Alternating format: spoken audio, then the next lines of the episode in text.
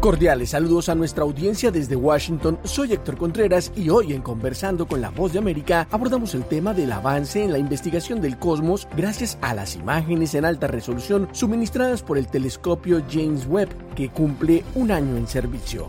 Sobre este tema y para entender su impacto en la física y la astronomía moderna, Anthony Belchi entrevistó a Néstor Espinosa, astrónomo del Instituto de Ciencias del Telescopio Espacial. Se cumple un año del lanzamiento del James Webb ya en ese momento había muchas expectativas. A lo largo de estos 12, 12, meses se han descubierto muchas cosas. No sé si puedes hacer un breve resumen de lo que mm, se ha podido ver en, este, en estos 12 meses de, de misión de, del James Webb. Sí, estos 12 meses de misión del telescopio espacial James Webb han sido realmente impresionantes. Primero que nada, eh, coincidir el hecho de que el telescopio está funcionando mucho mejor de lo que nosotros esperábamos, ha sido fantástico. Y eso nos ha permitido obtener resultados fascinantes. Uno de los primeros resultados que se vieron fueron este hecho de que el telescopio James Webb, en muy poquito tiempo de observación, estamos hablando de unas horas, fue capaz de ver una de las primeras galaxias que se formaron en el universo, algo que a otros telescopios les ha tomado semanas y meses en poder hacer. James Webb lo hace en un par de horas.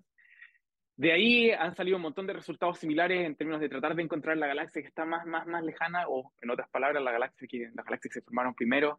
Y eso ha sido un resultado impresionante, un resultado tras otro que es bien difícil hoy en día eh, estar al, día con toda esta ciencia que está sucediendo. En el ámbito de exoplanetas también ha sido fantástico el telescopio especial James Webb, nos ha permitido ver eh, atmósferas de exoplanetas, son planetas que orbitan estrellas distintas a nuestro Sol, con una precisión y un detalle realmente increíble. Como ver, esto es lo mismo que cuando uno veía una tele pequeñita eh, y uno veía muchos detalles, ahora uno tiene una televisión high definition y uno puede ver todos los detalles de lo que sucede en esta atmósfera. Nos hemos pedido enterar de que, por ejemplo, hay química en estas atmósferas que no mucha gente estaba esperando eh, química que es un poco distinta a la que nosotros, por supuesto, experimentamos aquí en la Tierra y por tanto estamos aprendiendo nuevos procesos químicos a medida que vamos avanzando en observar esta atmósfera en otros planetas y estamos empezando a estudiar atmósferas de planetas, de, planetas tan pequeñitos como el nuestro.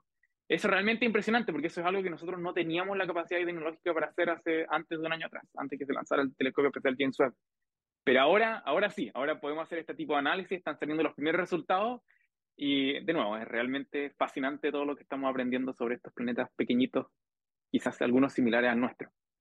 Ah, leía en un artículo que, que ha salido hoy eh, que se ha, se ha, descubierto también una especie de, de, un nacimiento de estrellas similar a lo que pudo ser el, el, el nacimiento del Sol. Eh, ¿Es así? ¿No se puede explicarlo?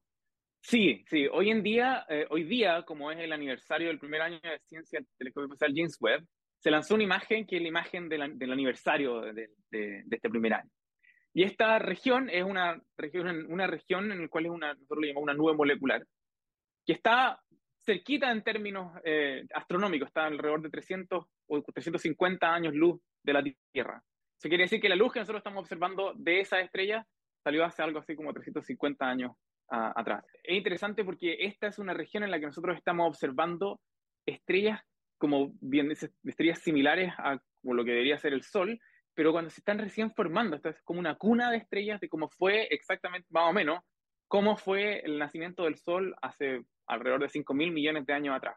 Entonces, esto realmente revela un montón de detalles de cómo estrellas como la nuestra llegaron a ser, cómo se forman.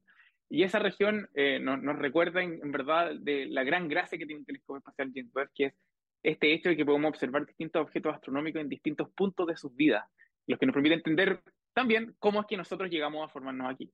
Esta imagen, por lo demás, está eh, en la constelación de Ofiuco. Eh, uno puede mirar en el cielo, buscar la constelación. Hacia allá está esta imagen dirigida, en que nosotros recibimos con el telescopio especial James Webb.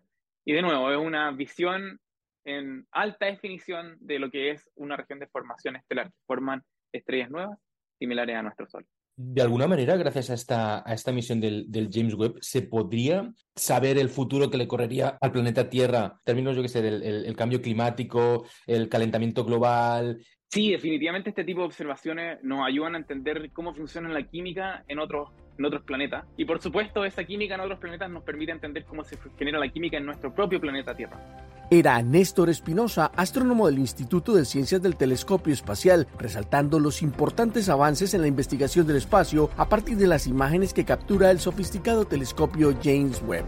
Esto fue conversando con la voz de América.